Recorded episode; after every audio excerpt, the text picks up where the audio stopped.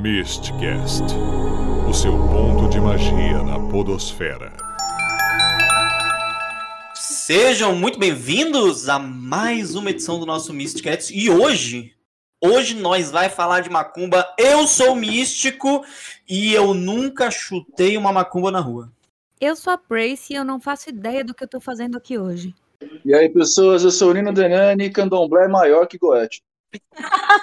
eu sou a Ingrid de Joiá, Liberdade Já. Entre a mão esquerda e a mão direita, eu sou o dedo do meio. Putz, amei, amei, amei, amei.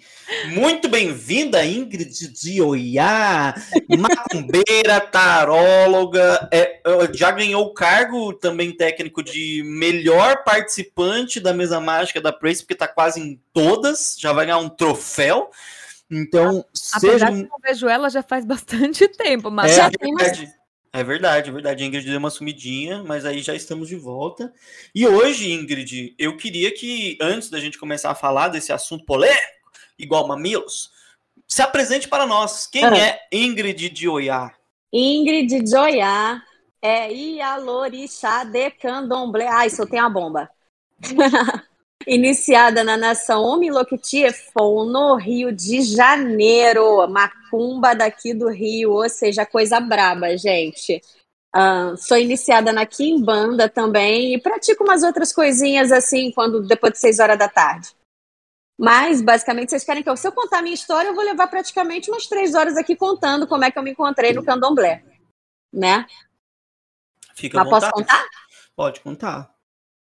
Vamos contar então, até chegar ao ponto que eu transformo todo mundo num pombo para cagar na própria cabeça, né? Que é a piada que o menino adora fazer. Era uma vez uma menina do Rio de Janeiro que era muito revoltada, que não gostava da igreja católica e nunca foi evangélica, o que é muito esquisito tratando do Rio de Janeiro, né? E de alguém que foi criado em colégio católico. Basicamente, essa menina sempre teve questões e problemas com a galera do outro lado, eu sempre via pessoas mortas e não, isso não é uma cópia do sexto sentido.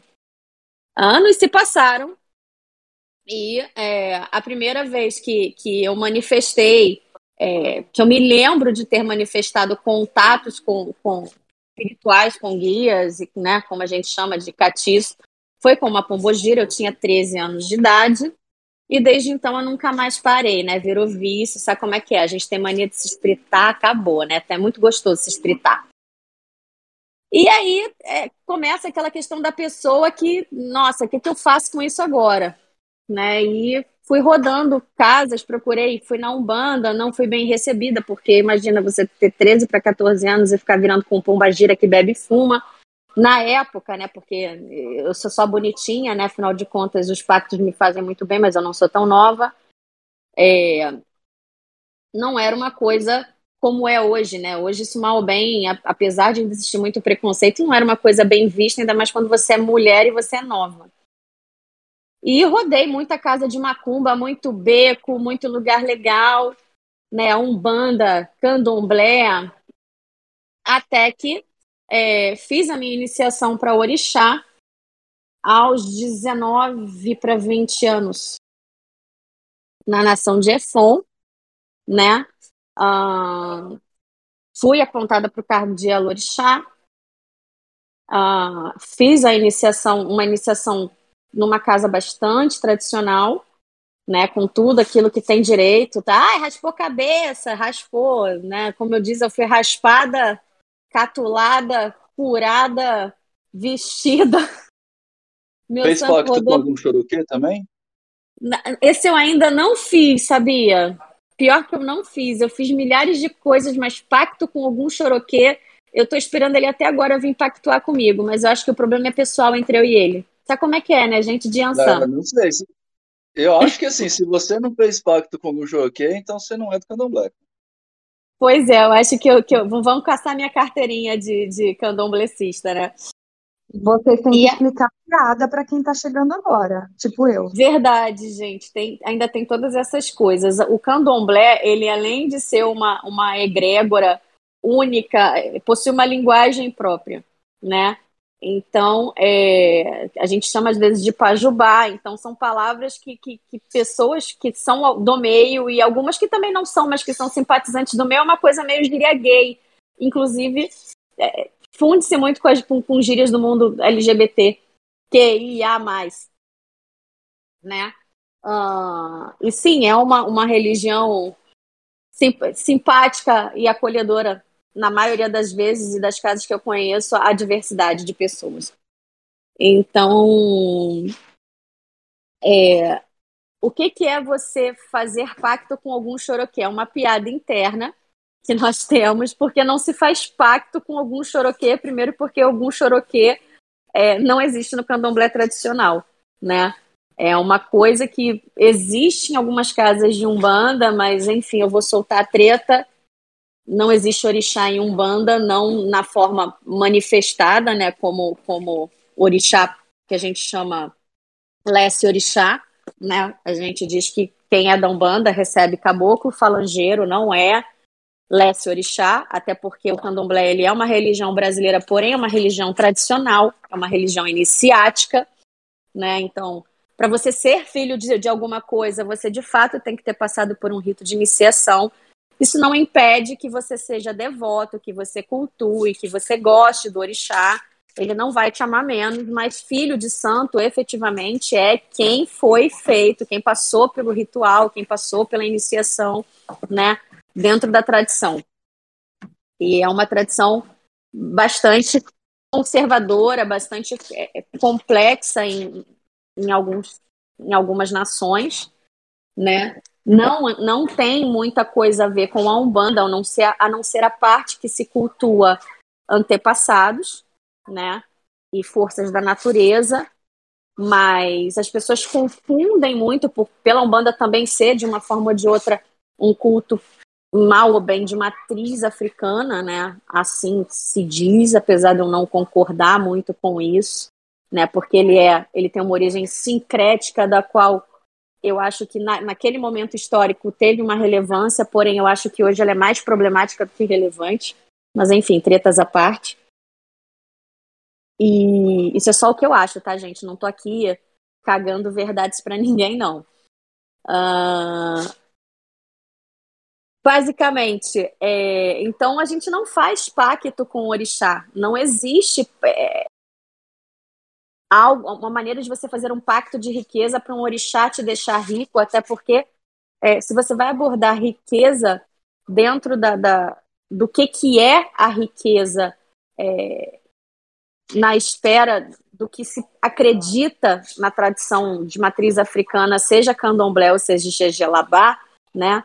Você não tem esse conceito de riqueza como eu faço um pacto, como se usa muito como o Ingoetia, né?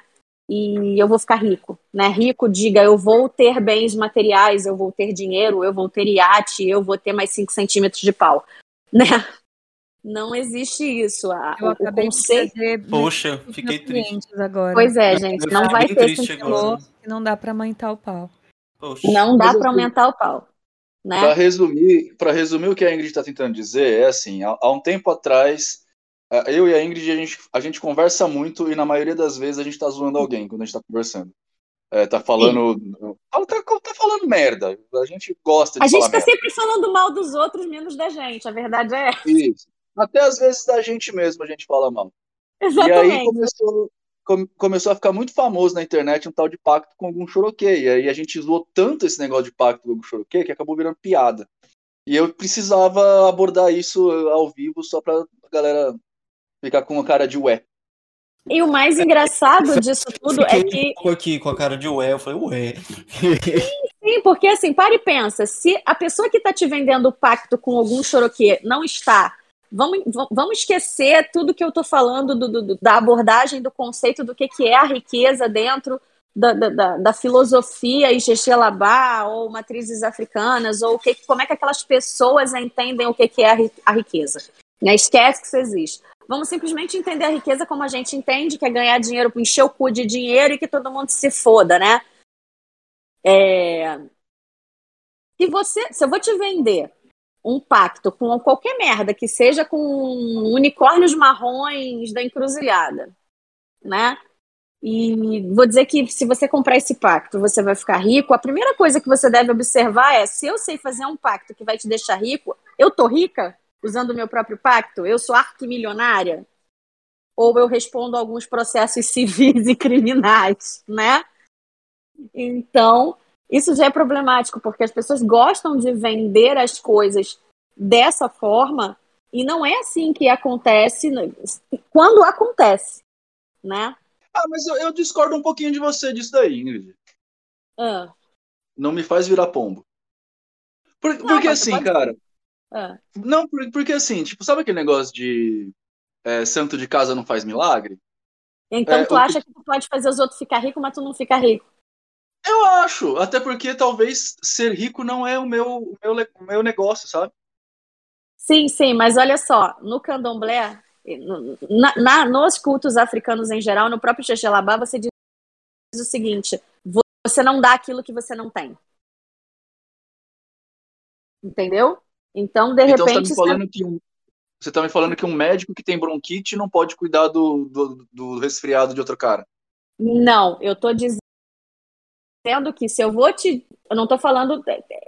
O que você está tentando. O que você está fazendo é uma simetria que não é necessariamente correta nesse caso. Pelo seguinte: se eu vou usar o meu axé, que é a minha energia né, de criação, a, a melhor energia que eu tenho para fazer você ficar rico, né? E eu tenho essa capacidade, eu preciso ter esse axé de riqueza para partilhar ele com você.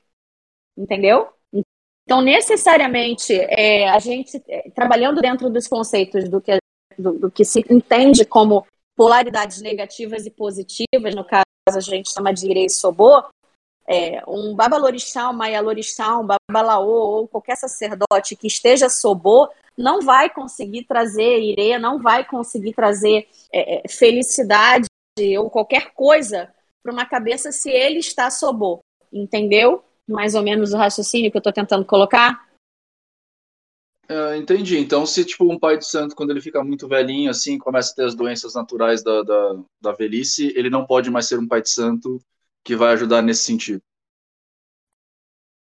É, então, na verdade, o que, que acaba acontecendo, né? Muitos zeladores acabam se aposentando né, do cargo, eles acabam não exercendo, eles acabam é, passando para outros cargos mais novos, né? Por isso que o candomblé é hierárquico e ele tem essa linhagem de toda sucessão, porque você acredita assim que a pessoa, à medida que ela vai envelhecendo, ela vai perdendo a, a parte da, da potência da força dela de criação. Né? Ela não perde sabedoria, ela não perde relevância dentro da comunidade, mas sim, né? Tanto que existem histórias, histórias maravilhosas, inclusive, de que de santo que faz troca, a gente chama, isso é muito famoso aqui no Rio, não sei se em São Paulo corre muitos mitos das trocas de cabeça, né? De que o pai de santo rouba a vida do outro, ou a mãe de santo rouba a vida do outro, a energia vital, a energia daquele oripe positivado para se manter mais tempo vivo. Isso até 10, 15 anos atrás era assim uma coisa que se contava e que se tinha muito medo, especialmente as pessoas tinham pavor de fazer santo com pai de santo doente, já para morrer, ou muito idoso, que a gente entendia que podia né? Até que por vias naturais, não necessariamente por doença, é, a falecer, porque a gente diz que você tem que tirar a mão de vume daquele pai de santo, né? Então, por exemplo, se você tem filhos de santo, seja você novo ou velho, e você vem a falecer de Covid, por exemplo, seus filhos de santo têm que tirar a mão de vume. É exatamente a mão daquela pessoa, daquele zelador que foi falecido. Ficou mais ou menos claro? Ficou, ficou mais ou menos claro. Mas eu te cortei então, em não algum é uma momento coisa... e eu já não sei mais o que era. Não tá, é uma então coisa já que vocês já, mas sim. já que vocês iniciaram a rinha de, de, de plano espiritual aí, é, antes de, de chegar nesse assunto, eu queria perguntar, a, a Ingrid, você falou várias vezes de, de nação, de casa, não sei o quê. Para quem não entende desse assunto, diferente da Umbanda, sim. O Candomblé tem, tem casinhas, né? Tem, tem, tem escolinhas. Conta pra gente como que é assim, isso. Porque tem a Nagô, tem... É muito legal. Então, é muito legal, né? Vamos pensar em Game of Thrones. Ixi, vai se matar todo mundo no final. Mapa de Não, ela tá tentando converter a galera usando a cultura pop. Vai, vai Pois lá. é. Não, eu tô vendo que no final vai acabar ou com putaria ou com morte, porque é assim que acabou Game of Thrones.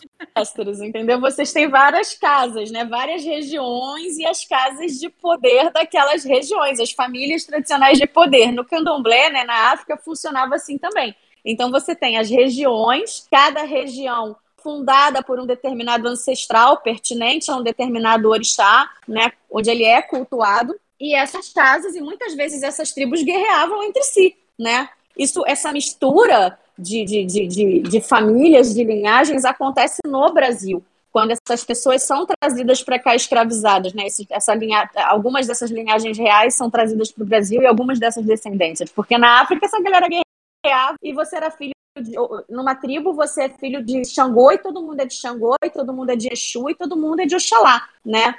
Tanto que você tem os festivais pelas regiões, né? Você tem naquela tribo o festival de Oxalá, na outra tribo você vai ter o festival de Oxum, né? E é assim até hoje. Então, você tem é, as nações, né, como se chamam, é, que pertencem a, é, essa galera. Né? Então, essa galera veio para o Brasil, escravizada, e aí cada casa de candomblé, cada nação, cada tradição deriva de uma determinada região, né? Porque como as pessoas já devem saber, feito dever de casa, a África ela é um continente, né? Então, dentro desse continente você tem diversos países que falam línguas diferentes, né? Então, por exemplo, se você for falar de uma nação angolana que cultua Enquice, né? É diferente, a ancestralidade é diferente de você falar é, do Jeje, né? Que vai cultuar Vodum, que vai falar da, que são os povos da, do, do, do, da região do antigo Daomé, né? Que é diferente da, dos Yorubais, que são os, os povos da Nigéria, né? Então, assim, além de ter a questão da língua que era diferente, você tem as, ancest as linhagens de ancestralidade que são diferentes, entendeu? Por isso que quando você fala a minha nação é Angola, você entende que a derivação daquela pessoa iniciática vem de uma nação onde se falava quimbundo, Congo, né, dos povos de Angola que cultuavam os inquices. Ou quando ela fala que ela é Efã, quando ela fala que ela é Ketu, né, ela vem de uma linhagem onde se fala Yorubá e se cultua Alessio Orixá, né, se cultua Orixá. Então, basicamente é isso, né? Então, a pessoa fala assim, ah, eu fui feito no quê? Mas eu fui raspado para Lembaranganga, dá meio que uma interferência e a gente já desconfia que o Pai de Santo pode ser meio marmoteiro, né? Porque está se tratando de coisas diferentes. É claro que uma pessoa pode ser iniciada dentro de uma determinada nação e depois ela passar a pertencer a uma casa de culto de outra nação. E aí é que a coisa vai ficando mais, mais interessante, né? E mais louca, né? Porque exatamente isso acontece muito, né? Como toda religião onde você tem muitas vezes um sacerdote tentando exercer um poder é, de, da maneira que ele sabe, da maneira que ele pode, da maneira que as, muitas vezes lhe foi ensinada, é, acontece muito, muitos, a, a galera se desentende e, enfim, acaba saindo da casa por algum motivo e acaba aderindo muitas vezes a uma nova casa que muito, muitas vezes não é a mesma linhagem, né? E aí começa a dar o, a maluquice toda, porque se você é feito em Angola, você foi iniciado para um inquice e você passa a frequentar uma casa de Queto, que está se tratando de outra ancestralidade, tem que se mexer, né? Muitas casas mexem nisso tudo e refazem muita coisa. Aí você vai ter casas que não, que, que o, o próprio pai de santo dá um jeito dele lá, dá os pulos dele de aprender com outro pai de santo que é amigo da casa daquela nação para poder adaptar um culto à realidade daquele determinado IAO. Então, você tem diversas saídas, inclusive, para uma mesma solução, né? Você, tem, você vai ter várias abordagens, né? Então, por isso que o candomblé, ele, gera tanta discussão, inclusive entre as pessoas do próprio métier, né? Dificilmente você vai ter as pessoas é, em consenso sobre uma determinada coisa, e você vai ver muitas vezes num discurso que eu fico muito irritada, porque às vezes isso é esvaziamento né, do, do, do, do, do diálogo, quando as pessoas falam assim, ai, mas cada casa mexe sua panela do jeito que sabe, cada casa é de um jeito. É, é, eu noto que muitas vezes isso é, é usado para finalizar uma discussão e esvaziar, porque a pessoa já não tem mais o que argumentar. Né? Ah, mas na minha casa é assim e acabou, e cada casa é de um jeito e tudo bem. Existe uma parcela de razão nisso, é lógico. Mas eu acho que na maioria das vezes a coisa fica tão confusa e as pessoas se perdem no que estão fazendo que já dão essa saída, né, do a cada casa é de um jeito e é assim e acabou. Entendi. Que doideira. Que loucura. É.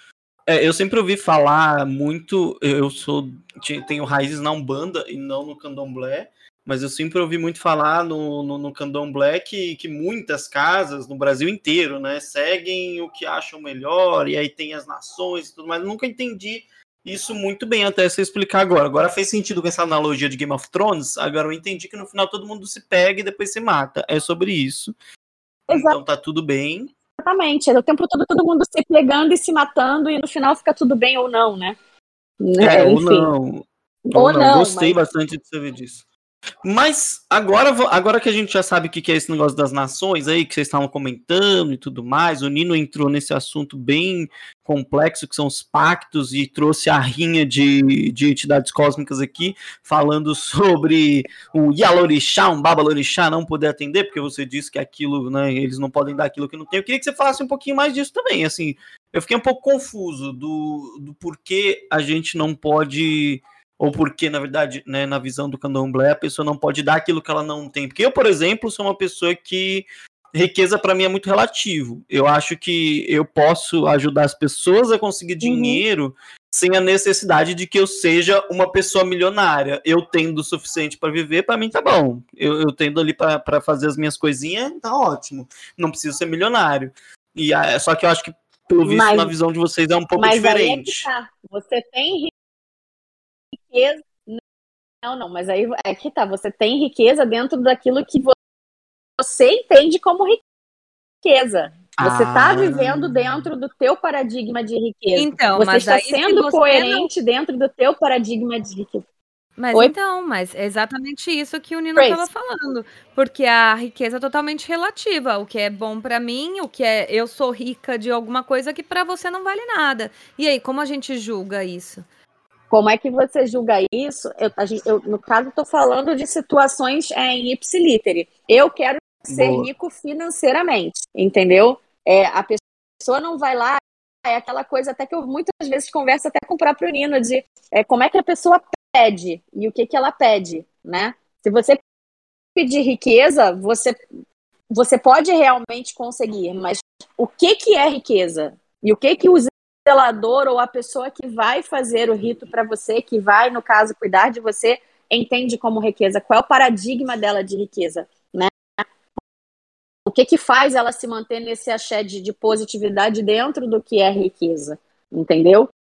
Porque você pode perguntar se para um babalorixá que está em Irê, né, para um babalaô que está em Irê, se ele é rico e o babalorixá que mora numa casa super simples, mas que tá, é, está em estado de é, contente com o que tem, e o Iori dele te responder que de fato ele está dizendo a mais absoluta verdade, como você pode responder para o babalorixá que é multimilionário, né?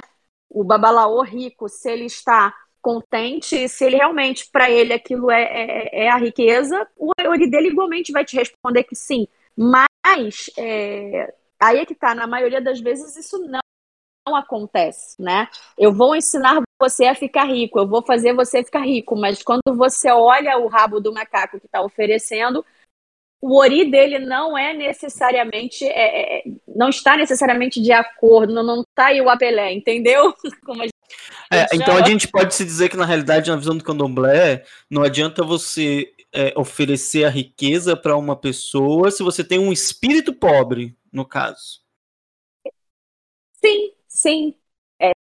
Ah, tá. Aí a gente se, não está falando de é... dinheiro mesmo, porque pode ser um babalorixá que seja pobre, uma pessoa que não tem a condição de ter uma mansão, um negócio, mas ele consegue fazer com que outras pessoas prosperem porque ele tem um espírito, digamos que rico, Sim, um ele vive sábio, ele tem sabedoria. Se ele vive se ele vive dentro do, do paradigma de abundância, se ele está satisfeito, se ele está contente dentro do paradigma de abundância, do que ele entende que é abundância, né? Adoro essa palavra, abundância. Abundância. É maravilhoso, gente. Dá vontade de falar o tempo todo. Né? Então, assim, bundas abundantes, é maravilhoso. É, é, ele ele está coerente com aquilo, mesmo que para ele é, é, não seja necessariamente riqueza, não seja ter milhões no banco, mas ele conhece o caminho de, de, de tornar alguém satisfeito e de fazer com que a pessoa alcance aquilo que ela julga que a deixará satisfeita. Complexo, que... mas entendo. Entende? Por exemplo, eu me dando um exemplo, eu me sinto contente dentro do que eu vivo, é, do que eu entendo e vivo que, que é a abundância, né? Então, automaticamente, por eu ter alcançado esse estado, eu, o, meu, o meu Ori está e o Apelé, ele está ererê, como a gente chama, ele não está burucu. Então, automaticamente, eu não, consigo. Pera, pera, pera. Agora você traduz para português. Peraí, agora você traduz para português, calma. E o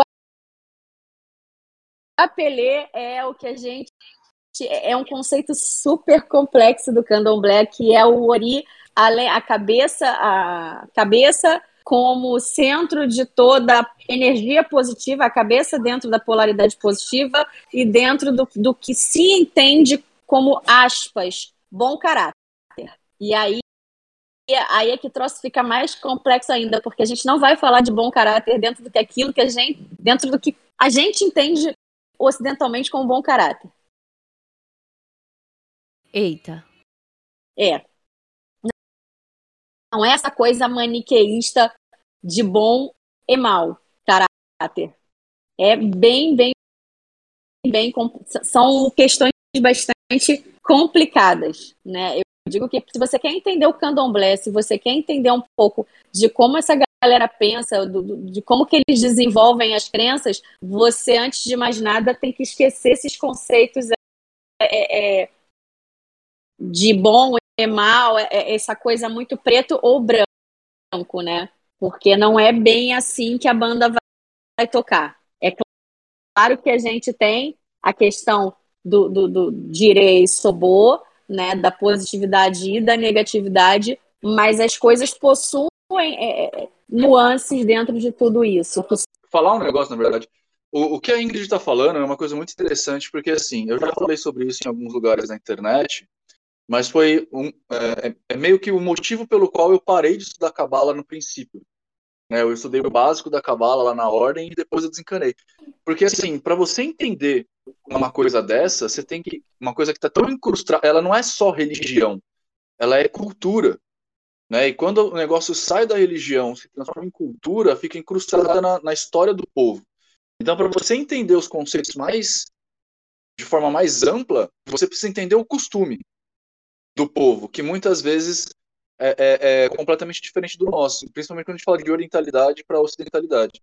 É, o jeito que os africanos encaram o pós-vida, no sentido, no sentido de ancestralidade, de espíritos ancestrais, essas coisas todas, é completamente diferente do que a gente tem aqui.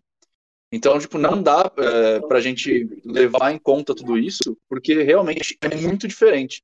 A gente precisava, precisaria mergulhar no que é a cultura africana para compreender de alguma forma alguma coisa que esses caras falam pra gente. É, então, Ingrid, agora eu acho que a gente também deveria falar um pouquinho sobre lá atrás, né? Todo mundo tem um mito sobre a, as feituras no candomblé, e eu acho que isso é uma coisa muito recorrente em qualquer assunto que se entre no candomblé, as pessoas falam, ah, mas tem matança, ah, mas para poder entrar você tem que raspar sua cabeça, ah, que não sei o quê, que... como que é isso? Como que foi isso para você, esse processo de, de, de entrar e ser feita no candomblé? Você explicou um pouquinho como você chegou até o candomblé, mas como que você entrou no candomblé? É realmente uma coisa muito fechada? É uma Como que é isso? Ó, até porque, emendando na pergunta do místico, é, só de pensar nessa história de raspar a cabeça, eu fico, caralho! Porque, né, a nossa relação, pelo menos a maioria das mulheres com cabelo, é diferente da de homem, né? Eu tenho fotos, até já, já mostrei pra Ingrid do, do meu pai, quando ele raspou também. Mas eu fico pensando se fosse eu, cara. Será que eu topava isso? Que coisa louca. Mulher, eu também eu, eu tenho meu cabelo grande há anos. Eu acho que eu, eu, não, eu não ia conseguir, não. Eu ia falar, não, muito obrigado por ter aqui, valeu, falou, tchau. Então, eu tinha o cabelo maior do que o seu quando, quando eu raspei a cabeça para orixá, pra você ter uma ideia, né? Eu nem gosto de, usar o termo raspar a cabeça, fazer santo, porque na verdade é iniciação, né, que se chama, quando você passa pelo rito iniciático no candomblé, né? É, então, é, é um tabu porque, assim, primeiro, é um tabu nosso porque nós temos essa relação com o cabelo. Na África não é dessa forma. Por isso que os ritos são feitos assim, inclusive, porque lá não tem essa coisa do, do, do cabelo é, como símbolo de vaidade, como símbolo de poder. Lá eles têm outros símbolos é, é físicos, pra, dependendo da tribo, para a riqueza. Aquilo que eu falei da cultura, né? É, em algumas tribos você vai ter o tamanho do seio, em outras você vai ter o tamanho da barriga, em outras você vai ter é, anel, anéis de pescoço, né? Todo mundo acho que já viu livros de, de, de, história da África ou né, de tribos africanas, onde você vê é, africanos com diversas modificações corporais como, como formas de, de padrão de beleza, né? E você tem muitas africanas carecas, né, sem cabelo mesmo, e não, não tem a ver com, ai, porque dá piolo, porque dá isso, porque dá aquilo. O que que acontece é o seguinte, né? É um rito, todo mundo já sabe, dentro do candomblé, todo rito justifica o mito. E o mito da iniciação no candomblé que se traz é o mito da galinha da Angola, né? É, que é o animal sagrado da, da iniciação do candomblé. Tá? Então, se você fez uma iniciação tô fraco, tô fraco, tô fraco. É o animal, é um dos animais mais sagrados que nós temos, nós temos no nosso culto, é a galinha da Angola. Então a gente, todo o Iaô é uma galinha da Angola. Ele sai, se você pegar, jogar agora na internet, no Google, Iaô, você vai ver que todos eles parecem galinhas da Angola. Eles são carecas, eles têm aquele, aquela coisinha no meio da cabeça que a gente chama de adosto, né? Estão é, pintadinhos, de, tem, tem pintinhas brancas igual as peninhas da galinha. A ideia é exatamente essa, porque existe um mito que justifica esse rito, né? Do porquê que tem essa questão com a galinha da Angola e é uma questão iniciática. Então, é, quem fez a iniciação sabe o porquê que existe esse fundamento, né? É, são fundamentos iniciáticos, então eu vou falar até onde eu posso dizer, né? Mas basicamente existe essa questão do Iaô ser identificado como a galinha da, em, em algum momento como a galinha da Angola, por isso que se tira o cabelo, né? Além de ter um porquê a ver com outras coisas que acontecem com você dentro do, do, do roncó, né? Que é onde você fica recolhido, é onde que você vai é, é, fazer, onde vai acontecer a culminância do ritual, né? Esse ritual, essa ritualística, é tida como uma das mais aspas, pesadas, polêmicas, controversas e, enfim, satânicas e malquistas e tudo que vocês podem imaginar. Por quê? Porque envolvem muitos símbolos que as pessoas não entendem, como, por exemplo, raspar o cabelo, abrir curas, né, que é fazer cortes com navalha no corpo, é, banhos de sangue, né? Então, existem é, é, todas essas coisas que, se você simplesmente solta a esmo no ar de que acontece isso, acontece aquilo, as pessoas não entendem, primeiro porque a gente está emulando um ritual dentro de uma mitologia, de uma sociedade que tem uma maneira completamente diferente e complexa de contar as coisas, né? Então é por isso que eu falo, é, é, tudo que, se, que, que é dito, se não, não se tem um estudo, não se tem uma compreensão muito grande de quem são essas pessoas, como elas vivem, do que se alimentam e o que, que elas estavam pensando naquela época, e, né? É, tudo fica muito perdido e fica muito, muito, parece muito anacrônico, fica muito, muito, parece tudo muito primitivo e sem sentido, e ao mesmo tempo. Aí, aí começa toda aquela questão do preconceito, né? De, das pessoas falarem que é do mal, porque simplesmente pegam os símbolos e associam aquilo que elas entendem ou aquilo que elas querem, sem procurar entender o que de fato aconteceu ali. E mesmo se elas procurarem entender, muitas coisas só vão ser explicadas efetivamente para quem é iniciado, né? Para quem está vivendo aquele, aquele momento. Então, é, é por isso que eu acho que é tão, tão polêmico, tão. É, é uma iniciação densa, sim, de fato, ela te demanda 21 dias, ao contrário de muitas iniciações que acontecem em um dia, dois dias, três dias, é uma iniciação onde é um ritual que dura 21 dias, são 21 dias de rituais ininterruptos, aonde você tem a culminância desses rituais é, por volta do sétimo dia, né? Existe uma culminância dele e existe um final por volta do vigésimo, quer dizer, por volta do vigésimo primeiro dia, né? Então, é, são 21, é um tempo muito longo, então exige muita dedicação, né? O que hoje já é complicado, porque às vezes você fazer um ritual durante um dia já é algo complexo, dois dias, imagina você fazer 21 dias de ritualística?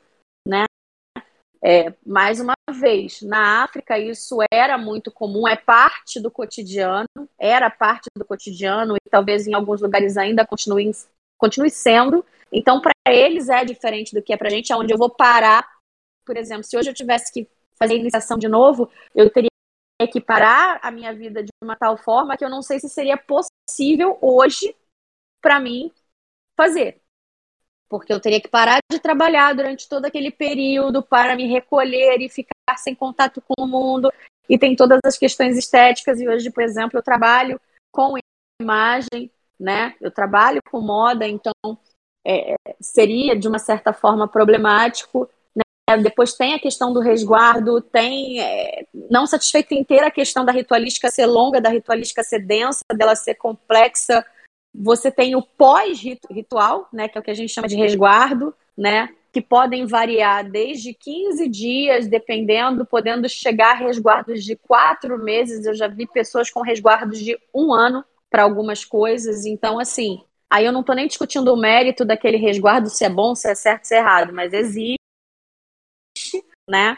Então, por isso eu acho que tudo se torna tão complicado, tão mal falado, tão. Porque realmente não é uma coisa que eu diria hoje, eu posso, posso afirmar que não é para qualquer um. Literalmente. Eu queria fazer um adendo nisso tudo que você falou, principalmente nessa parte do resguardo. É, recentemente no Brasil, a gente teve um caso muito que ficou bem famoso na internet, no TikTok, nas redes sociais, no Instagram e tudo mais, sobre a Casa de Santo, que eu uhum. vou me, me resguardar aqui a não falar o nome, nem a nação e nem nada, porque isso. O, o que aquele Babalorixá fez não resume a religião, e eu sei que não, mas é uma coisa que uhum.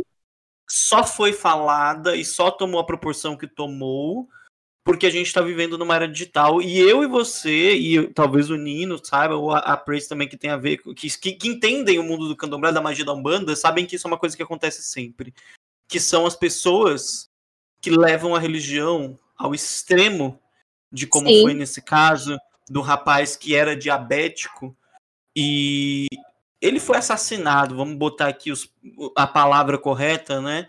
Pelo pai de santo que se recusou a dar medicação para ele enquanto ele estava de Hong Kong.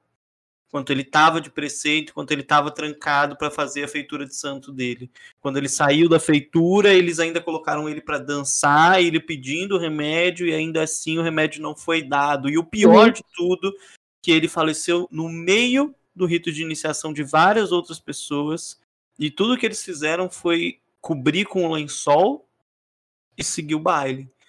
E aí eu queria saber de você, como uma, como uma, uma pessoa que tem já uma, uma qualidade de zeladoria, né? O, o, como a gente vê isso hoje em dia? A, a, religião realmente tem que fazer isso tudo da maneira que era lá, lá antigamente, sabendo que hoje a gente tem outras doenças, hoje a gente tem outras, outras práticas, que hoje a gente tem outras coisas. Como que você vê isso, Ingrid?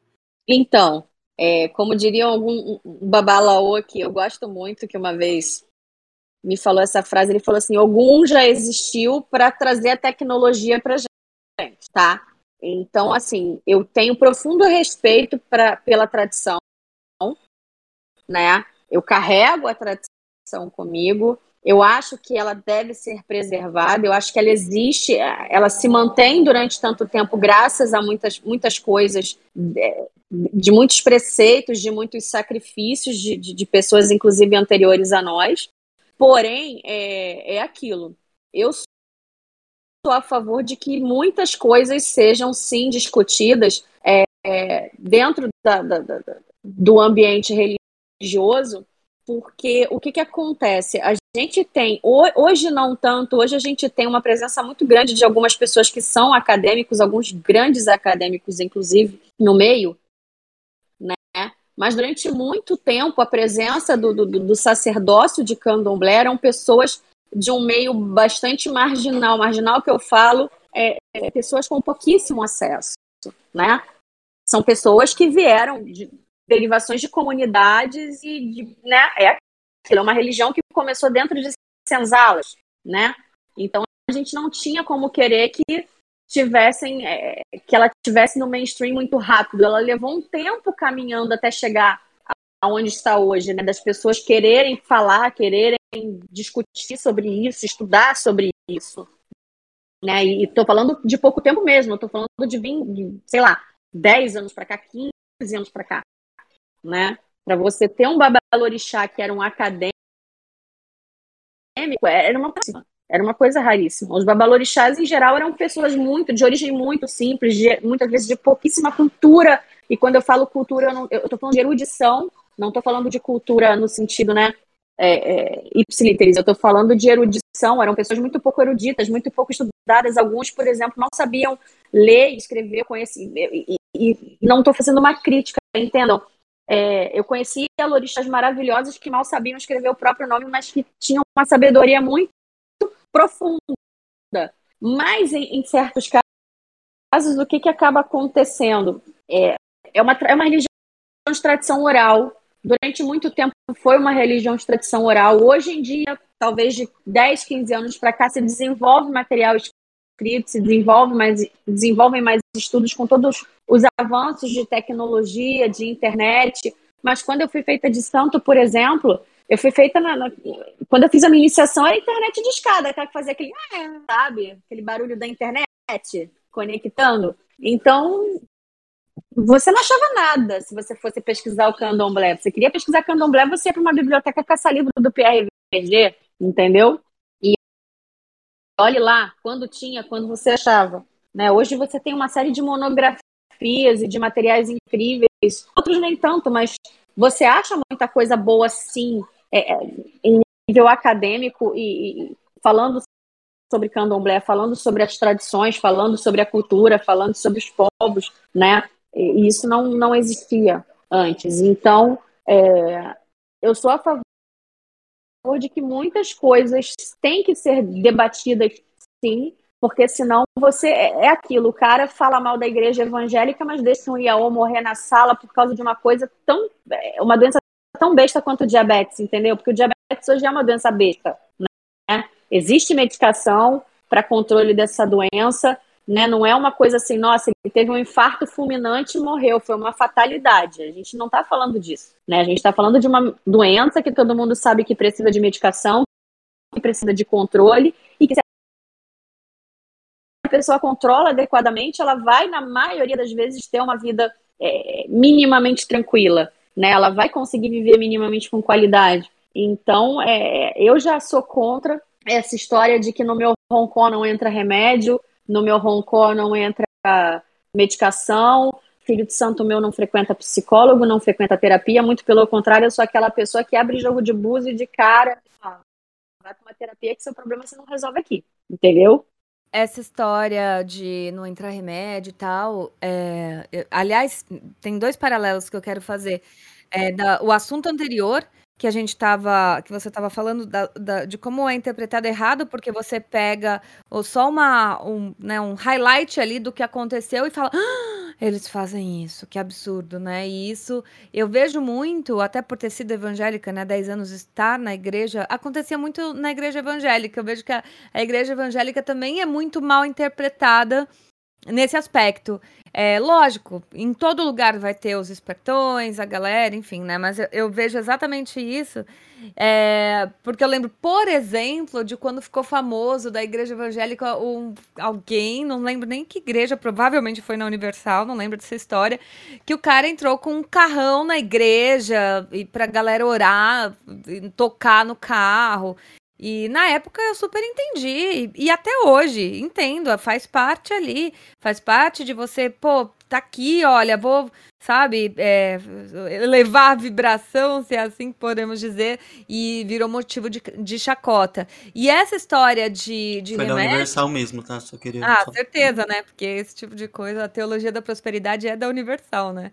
E eu adoro. Mas, enfim, é, essa coisa do remédio e tal é muito o que o cristão da, da, das igrejas evangélicas fazem, né? De depressão é falta de Deus. Então, tem que ter um esclarecimento maior de que a sua fé é uma coisa, mas isso não substitui as coisas do mundo. Até a gente hoje mexendo com, com magia, o, o campo que a gente tá, a primeira coisa é, cara, é, você tá no mundo, lida com as coisas do mundo. Você é, tá doente, o místico mesmo, na, na live dele, ah, quero saber sobre saúde. Sobre saúde, você vai no médico. Você não vai perguntar pro tarólogo. Sabe? Então a gente tem que, tem que botar a cabeça no lugar e falar, gente, estamos no mundo. Vamos primeiro lidar com as coisas do mundo. Aí não tem ou quer um complemento, aí a gente vai buscar. Agora, proibir não difere nada, né? É, o evangélico que fala que depressão é falta de Deus, de alguém que não deixa entrar um remédio na.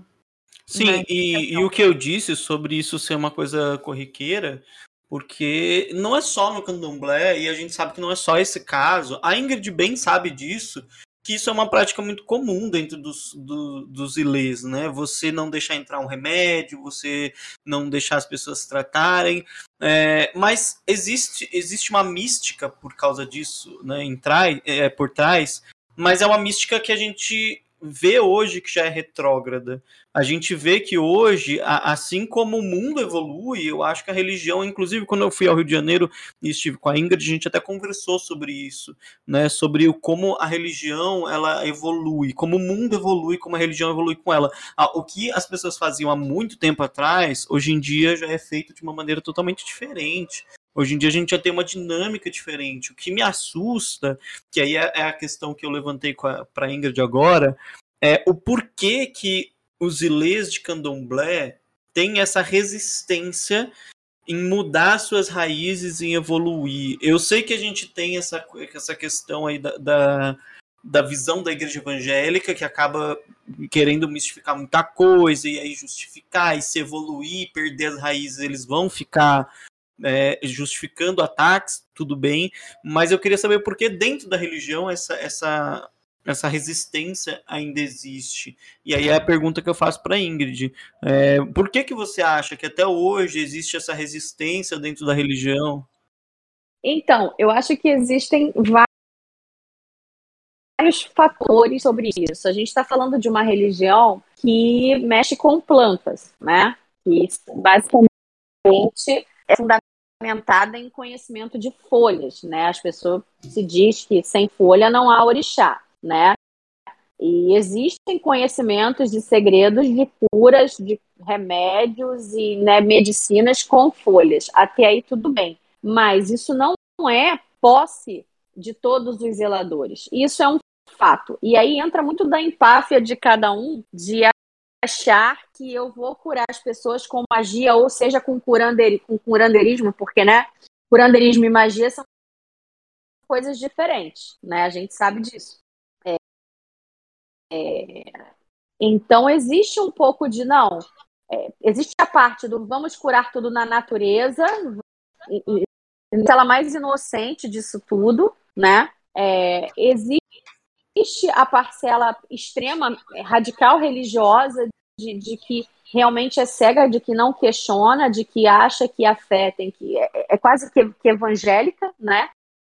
É quase que pentecostal, de, de não, tem que ser da mesma forma que você tem o testemunho de Jeová e o evangélico radical que a tua fé vai te curar, você também vai ter uma cumbeiro radical dizendo que se você tem diabetes, você não tem orixá, né? Então, volte cinco casos porque você não entendeu o que é um orixá né? E ninguém sabe que existe, inclusive, um orixá cure doença.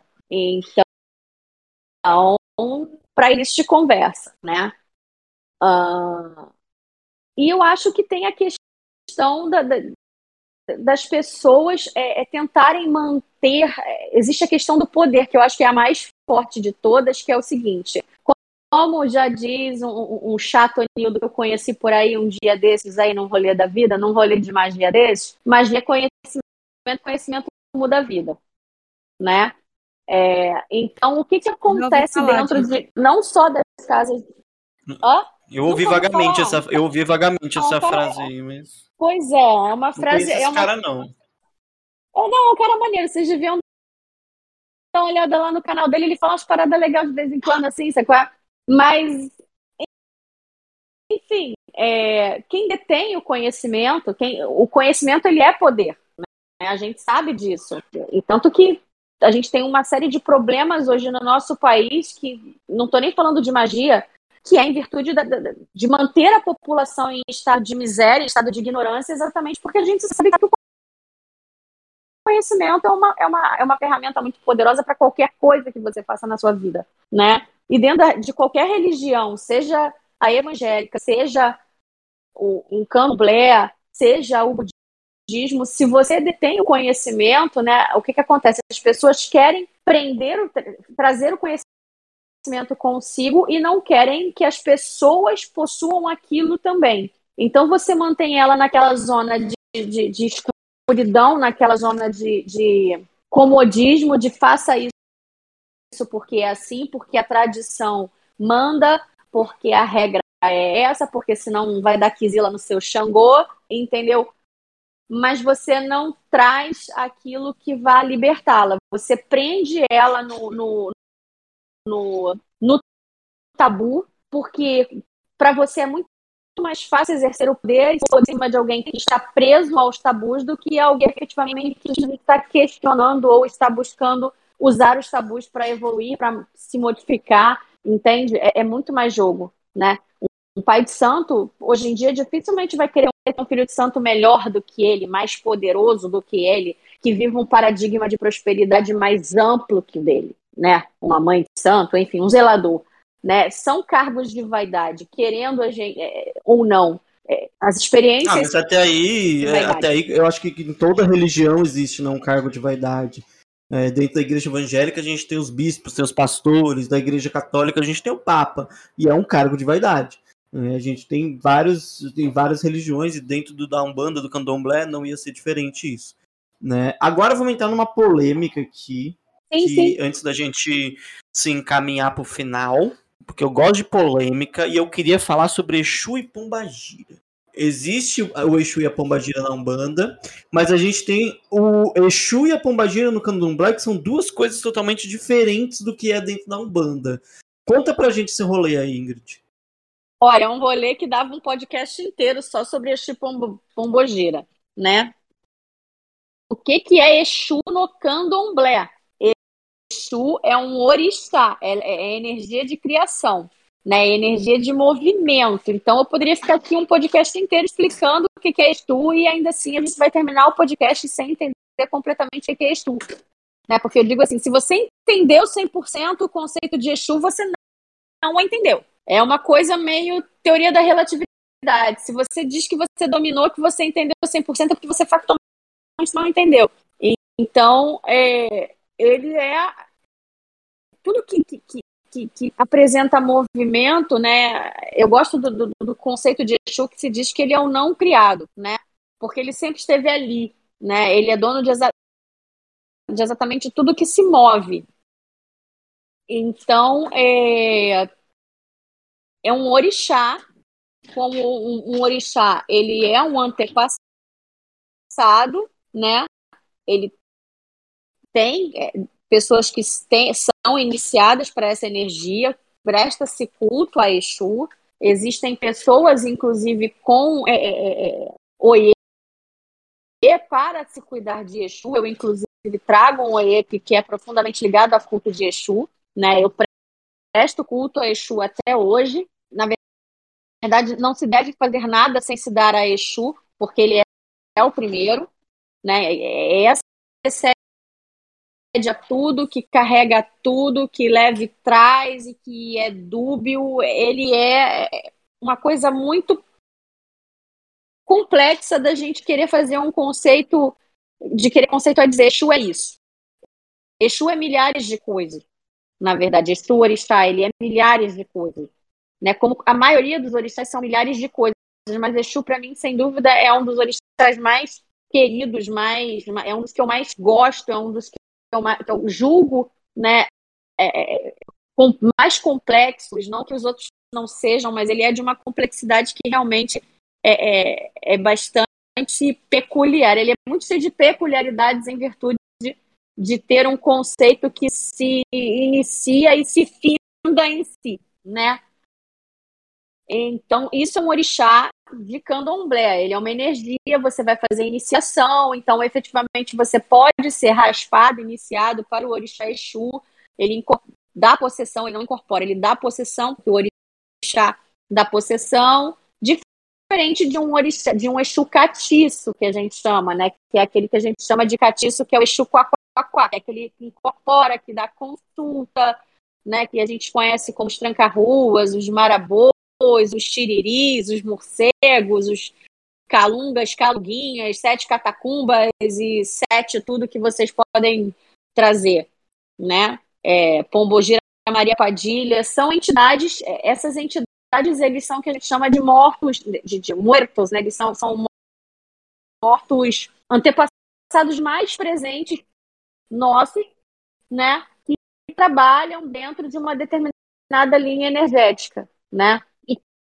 Provavelmente por estarem é, é, é, numa vibração, num determinado grau vibracional, que tem muito a ver com essa troca de energia, com esse dinamismo energético, com essa densidade se associa ao Exu Orixá, né?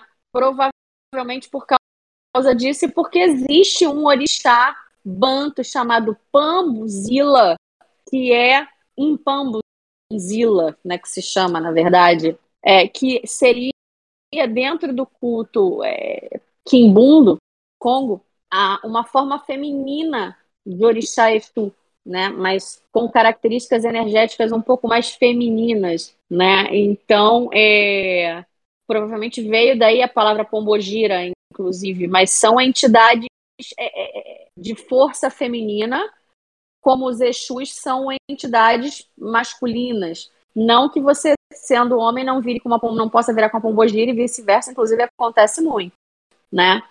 Mas existe essa diferença. Você não faz uma iniciação é, você não raspa para a sua Maria Padilha, você não raspa para o seu tranca-rua. Você pode fazer uma iniciação dentro da Kimbanda, por exemplo, como eu fiz, para culto desses orixás, para culto desses mortos, né?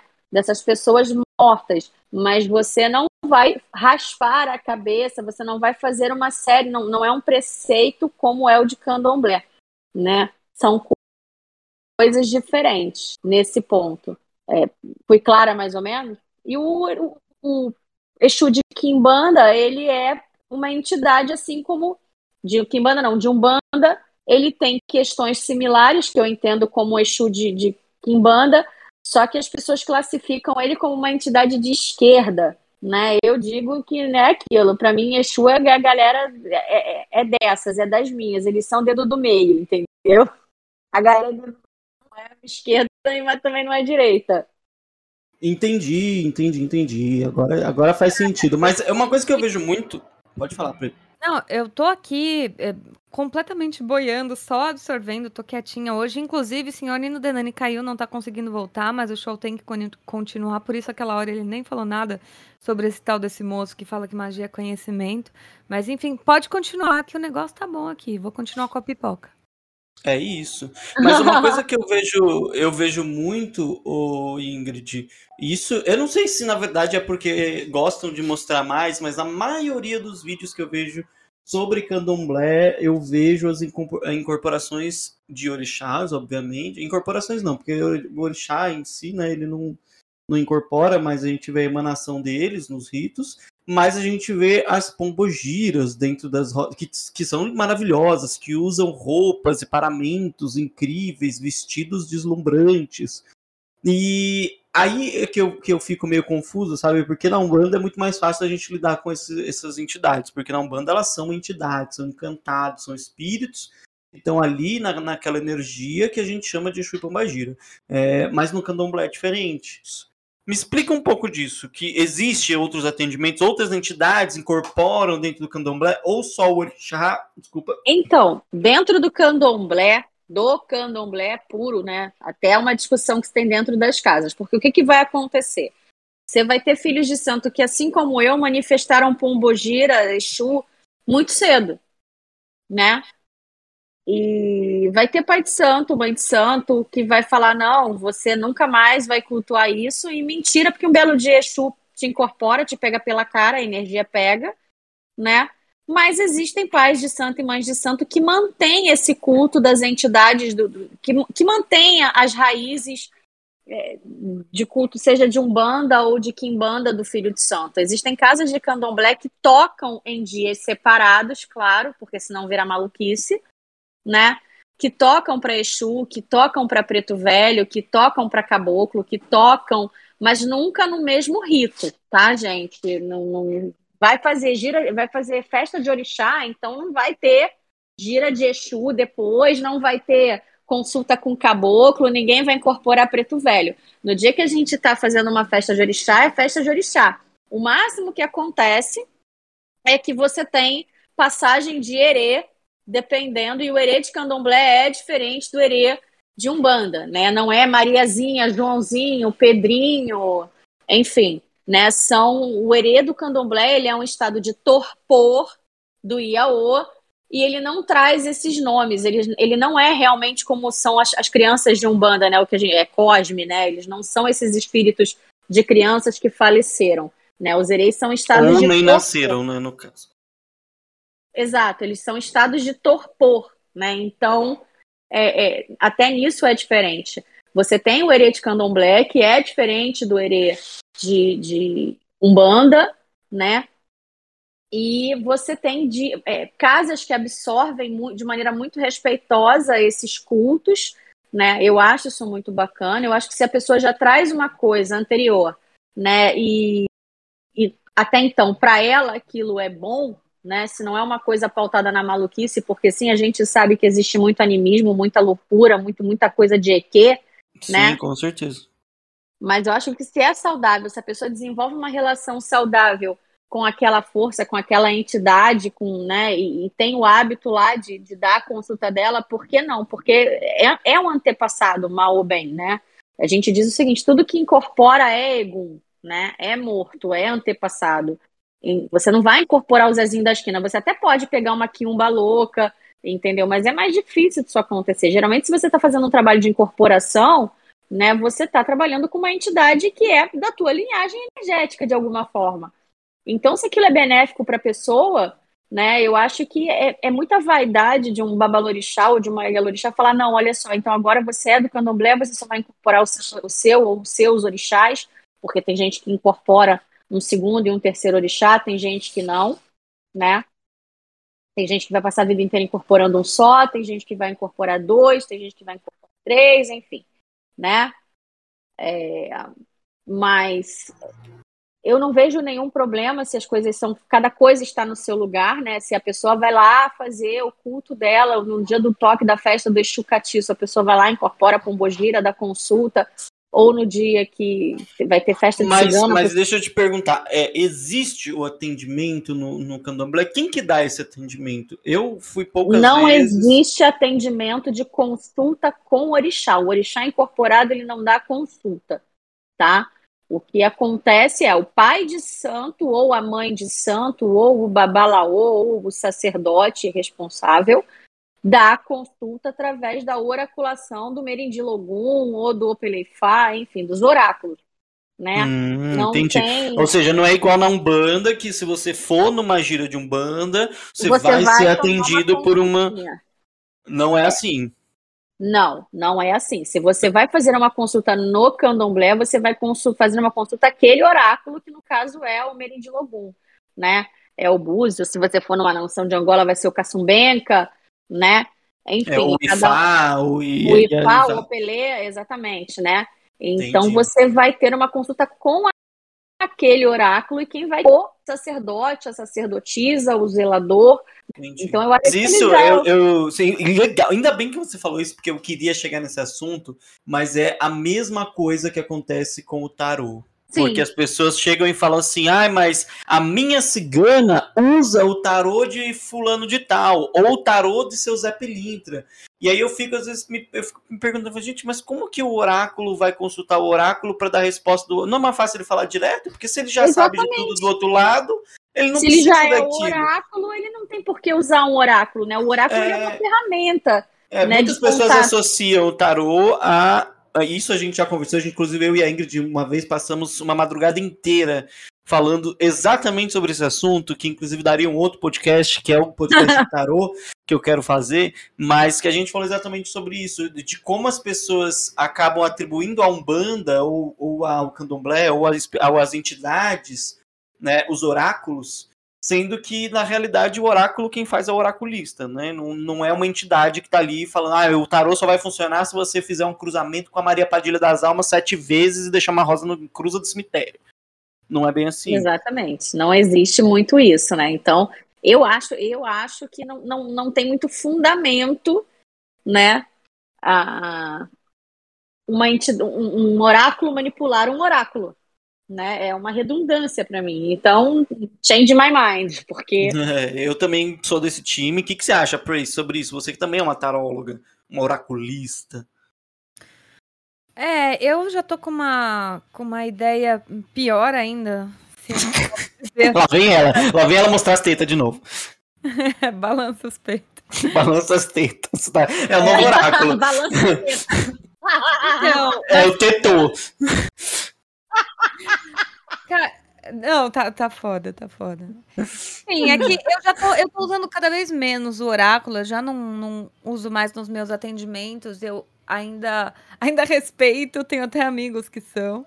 Oi, tudo bom? Oi, tudo bom? Mas eu quase não uso mais, até porque as pessoas querem muito saber de futuro, isso me irrita profundamente. E eu já fui uma dessas pessoas, então eu não consigo nem julgar, então é, porque eu já, já estive lá. Então eu só optei por, por ir parando aos poucos. O máximo que eu faço agora é, é tirar um aconselhamento para nem me estressar. E eu gostei, inclusive a Pris está falando disso, para quem não sabe, a Pris faz live lá no TikTok fazendo esses aconselhamentos. E eu acompanhei um uns dias atrás aí, inclusive ela entrou na minha live também, fez um, um, pouquinho, e eu achei bacana, porque eu, como tarólogo e uma pessoa que atende muita gente, eu comecei a ver também que as pessoas, 90% delas não estão ali pelas cartas. Elas estão ali pelo conselho que a pessoa te dá. E a Prince faz isso de uma maneira muito legal, porque eu vejo que às vezes ela pode utilizar da carta para que a pessoa tenha essa, essa muleta visual, mas o conselho vem da, do poder dela ali, né? Vem da, do, dela. Ela é oráculo e isso eu achei muito bacana, porque é muito mais palpável você dar um conselho para alguém baseado naquilo que você já viveu, já sabe e já tem experiência, do que confiar cegamente no talvez das cartas. Eu achei muito legal, inclusive, como tudo nessa vida, é, estou repensando sobre o uso das cartas também. Não vou deixar de usar, viu, Pris? Desculpa mas nas lives. Eu não gastei muitos dólares em deck Exatamente. Eu não gastei muito dinheiro em deck, por isso cara é guardado. Ah, não, eu continuo comprando baralho, vocês não têm noção. Eu continuo comprando tarô. É sobre isso. É, é, bonito, eu quero manter esse é. vício. É um vício, tô viciado, não dá para mudar. E Nino voltou. Nino voltou, olha só. Meu nome é Ingrid De Paula e eu estou há um ano sem comprar um deck novo de tarô. É, isso. Uh, palmas! Nino, você está entre nós ou você está aqui só. Ah, eu voltei, mas voltei na hora errada, pelo jeito, né? Não, é, eu ia pedir a sua opinião, inclusive, porque você tem uma opinião bem cética sobre tarô, e eu gostaria de ver a sua opinião bem cética sobre tarô, porque eu acho legal, inclusive, esse paralelo que as pessoas fazem do tarô com a espiritualidade, com a magia, e que na realidade não tem nada a ver uma coisa com a outra. Antes do Nino dar, ó, rapidão, antes do Nino dar a opinião dele sobre tarô, é, eu só queria fazer um comentário. A foto do Discord, que é onde a gente grava esse podcast, do Nino, é, é ele de mago, todo com, compenetrado, concentrado ali, com os olhos fechados. Só que aqui aparece só a carinha dele com o olho fechado. Então, assim, eu toda hora eu olho e falo assim, nossa, ele deve estar tá muito entediado com a gente falando aqui, com essa carinha dormindo. Roll eyes do Nino, verdade. Ele tá parecendo que ele tá virando os olhinhos. na, na realidade, ele tá, vocês que não sabem. Mas vai lá, Nino. Então, é, eu acho que o jogo de tarô ele é tão válido quanto o livro de autoajuda da, que você compra na rodoviária, tá ligado? Tipo, quem mexeu no meu queijo. É isso, muito obrigado pela sua participação, Nino, pode ir embora. Pode ir embora, tchau. Não, mas eu acho, eu, eu concordo, eu concordo com isso. Porque realmente o tarô hoje ele é uma, uma bengala que as pessoas usam para saber o que elas devem fazer. E é nada, nada mais é do que o conselho que a Prace dá. Eu, concordo muito. Mas sabe o que eu acho, cara?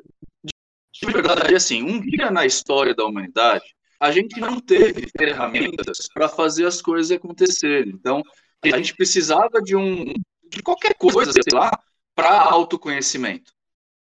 Hoje a gente tem ciência para isso. Vai num psicólogo para autoconhecimento. Sacou? O cara vai te ajudar com ferramentas embasadas e, e muito mais uh, uh, fidedigno, fidedignas para você se autoconhecer. Eu não vou nem falar de adivinhação aqui. Então é assim, respeito quem joga, tenho até amigos que jogam, mas tipo, prefiro. se for para me autoconhecer, eu prefiro no psicólogo. Eu concordo, inclusive, para quem já viu minhas lives no TikTok, essa, quando, quando alguém chega falando sobre depressão, qualquer doença psicológica ou qualquer tipo de auxílio nesse, nesse âmbito, eu sempre falo procure um psicólogo. E eu deixo claro nas minhas lives que eu não sou uma pessoa apta para dar conselhos de vida para ninguém, porque eu não sou psicólogo. O que eu o faço... Mysticast adverte. Em sinais de depressão e ansiedade, procure, procure um, psicólogo. um psicólogo. É sobre isso e tá tudo bem, mas eu acho que aí, sobre o que o Nino falou, eu acho que existe ainda na nossa sociedade, é, embora a gente já tenha todas as ferramentas, a gente tenha tudo, mas as pessoas ainda têm um, um apego ao misticismo porque elas sempre vão preferir ir para o guru, para o tarólogo, para o pai de santo, do é que ir para o psicólogo. É Lógico, é chique, você não está patologizando. Ela Exatamente. Você despatologiza. Então você tem um problema energético, teu chakra está desalinhado, teu chakra do cu foi parar na cabeça e você saiu falando merda por causa disso. É muito mais fácil. É muito mais fácil lidar com uma, uma, um diagnóstico, um conselho de um tarólogo do que ir para um psicólogo e ter um diagnóstico de que você tem um transtorno e precisa tratar. E né? toma essa bolinha, entendeu? Então, assim, Exatamente. Que... Exato, você é, é, muito. É como se o, o oraculista, o tarólogo, o pai de santo, enfim, ele tem uma figura menos fria também envolvida ali né? Ele é quase que um amigo, ele é um ouvinte que as pessoas julgam que está envolvido. Mentira, que eu tô cagando. não, não, não. Não, mas, mas é assim. Ai, meu Deus, a gente vai entrar agora em tarô. Porque a pessoa, ela realmente acha que você, entre aspas, está se importando. Só que você tem vários clientes, você nem sempre vai lembrar do caso dela. Então não é que você não está se importando ali naquele momento, você está se importando, você está conversando com ela. Mas às vezes eles acham que a gente se importa mais do que a gente Sim, realmente. Eu falo, 90% dos meus clientes só querem alguém para conversar. Eu já contei algumas histórias aqui em off pro pessoal, e a maioria delas é, é tudo pessoas que querem conversar. Às vezes elas perdem a maior parte do tempo falando sobre elas, sobre a vida delas, do que eu realmente fazendo alguma previsão ou alguma coisa nas cartas que vá realmente fazer alguma mudança. Tem cliente mim que, inclusive, faz a pergunta, espera um pouco, eu vou responder, ela responde a própria pergunta, e no final eu não disse nada e tá tudo bem. E é isso. E, aí, e é uma consulta de tarô. Então, o que o Nino fala é muito pertinente. As pessoas hoje poderiam sim buscar é, o, a questão psicológica, mas, por favor, gente, não, não acaba com o meu emprego, não. Eu sei que o Nino falou isso, mas eu preciso pagar a conta. Então venham até mim também, não tem problema. Pode... É, nós somos legal, a gente vai escutar seus problemas. É, pode ficar com os dois, inclusive. Você pode fazer um tratamento no psicólogo e se consultar com um tarólogo para fazer uma coisa mais informal, falar da sua tia, que, do seu amante, que é uma coisa corriqueira que a gente ouve muito. Nós somos bonitinhos, é nós, somos, nós, somos, nós somos gourmet, a gente põe os incensinhos cheirosos, né? É isso, é isso. E Mas adorei... ó, isso vai, vai rolar um podcast só sobre tarô, com certeza. Com certeza a gente vai chegar lá. Inclusive, eu quero o Nino nesse podcast para ele poder botar o pau dele na mesa e acabar com a nossa raça, porque é para isso que eu vim pra apanhar. Eu vim aqui para apanhar, para tomar pirocada. Oh, não, pera. É... Não, não agora, é só, é só o peito da, da Ingrid que vai aparecer aqui, que segunda coisa. Oi, Ingrid, conta, onde é que a gente te acha? Conta tudo. Quem quer te achar, acha como? Quem me acha, me acha no WhatsApp, né? 021 981070559. Me acha no meu Instagram, que eu quase não acesso, eu, Ingrid.dioiá. E me acha no meu Facebook, Ingrid de Paula, as, é, parênteses de Oiá. É, velha, ela usa o Facebook ainda, não sabia nem que isso existia ainda. Vocês aqui usando o Discord, eu sem saber apertar um botão nessa caralha, né? É isso, gente. Para quem quiser se consultar com a Ingrid, está aí disponível. Mas e você, Perciane? Quais são as novidades? Novidade é continuo com o curso gratuito de magia. Então procura lá nas minhas redes, geralmente tem os, os linkzinhos lá, ou nos meus últimos vídeos também tem o curso gratuito que vai te dar uma introdução. Quer começar nesse mundo, não sabe por onde, tá com medo de ser enganado, o que, é goethe, o que é magia? Eu tenho quatro aulas disponíveis para você saber mais sobre isso. E se quiser se aprofundar depois, vir para o meu curso de magia passo a passo, curso do Nino, depois curso do, do místico que vai rolar tarot também. Ô Ingrid, e você, hein? Você podia dar algum curso também, né, amiga? Vou dar um curso. Como é que você manda a pessoa se fuder sem que ela perceba que você está mandando ela se fuder? Maravilhoso. Já adiciona o WhatsApp aí, então, para aprender todas essas dicas com a Não, Ingrid. mas eu vou te falar que a gente pensa nisso eu penso nisso há muito tempo. Fazer, eu não faço. É que nem meu Instagram, tá lá, dormindo. Mas ó, não se preocupem que no meu curso vai ter um módulo sobre os oráculos iorubás e, e africanos que vai ser ministrado pela Ingrid. Não se preocupem. Ah, mas olha, a gente brinca sobre curso, mas é verdade, porque a gente conhece tanta gente tão com tanta informação, com tanta coisa para passar, e aí a gente que já viu, já passou pela, pela fase de, ó, eu, eu produzi um curso, eu consegui passar o conhecimento para frente, a gente brinca, ah, vamos fazer um curso e tal, porque a gente sabe que tem gente que quer aprender, que é, então vocês que estão ouvindo aí, é, não torçam o nariz, isso é, é natural, porque a gente sabe o quanto de gente gostaria de ter, de estudar com essas pessoas todas que, que cercam a gente. Desde que o mundo é mundo, as pessoas ensinam as coisas. Por isso que a gente tem professores. Então eu acho que o, o, básico é se a gente sabe, a gente ensina. É uma coisa que eu admiro muito no Nino, por exemplo, que nos cursos dele, dentro do, do da plataforma, ele tem cursos de outras pessoas. E que mostra que ele não tem o conhecimento de tudo, mas ele tem o conhecimento de quem pode passar esse conhecimento com propriedade. E eu acho isso incrível. Inclusive, todas as vezes que eu olho lá e vejo que tem uma coisa, ele sempre está colocando coisa nova. E vou aproveitar aqui, Nino Denani. Fale mais sobre o seu peixe, venda teu merchan. É, bom, o Místico estava falando do Teoria da Magia, que é um curso que o pessoal está chamando de Universidade Mágica hoje, que é um curso que está bem grande, bem parrudo, tem mais de 20 módulos de falando sobre magia, dos mais diversos, começando desde o comecinho até as coisas mais cabulosas falando o que, que são entidades metafísicas, todo esse papo que a Ingrid falou aí de orixá, eu explico a real o que, que é e não o que, que ela fica falando aí dessas lendas dela. É, o que, que é sigilo, tarará. E também lá eu vou chamando, agregando outros professores que são especializados em certos sistemas.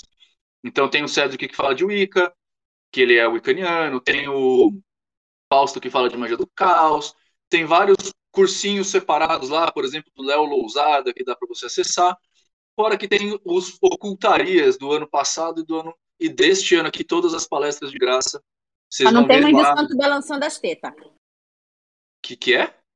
Nada, o Nino não. perdeu o meme, ele vai saber só na gravação agora. tá. Enfim, tem uma galera lá para vocês. E é o Teoria da Magia que você encontra em teoriadamagia.com.br. E é isso. E até a altura desse podcast, inclusive, se você está ouvindo, esse podcast tá para sair na primeira semana de dezembro. Então, o Nino já deve ter feito ou vai fazer o Happiness.me. Nino, conte sobre seus eventos também. Conta aí para nós. Bom, eu não sei quando você está ouvindo esse podcast, mas no dia 18 de dezembro vai acontecer o Happiness.me, que é um evento que eu vou falar. Eu acho que vai ser a primeira vez que eu vou falar a, a, publicamente a respeito de magia com a magia hermética com neurociência, para ajudar as pessoas que estão passando agora pela sociedade do cansaço ou pela, como está sendo chamado pelos especialistas, geração burnout. A gente vai sentar para explicar para vocês por que, que vocês estão tão cansados, mentalmente, fisicamente, sentimentalmente, intelectualmente cansados, como a gente pode lutar contra isso, para vocês conseguirem ter um 2022 e daí para frente de um jeito mais saudável e mais legal. Se você quiser saber mais, ninodanone.com.br tem um bannerzão lá, happiness.me. É sobre isso. Conta pra gente, sua vez.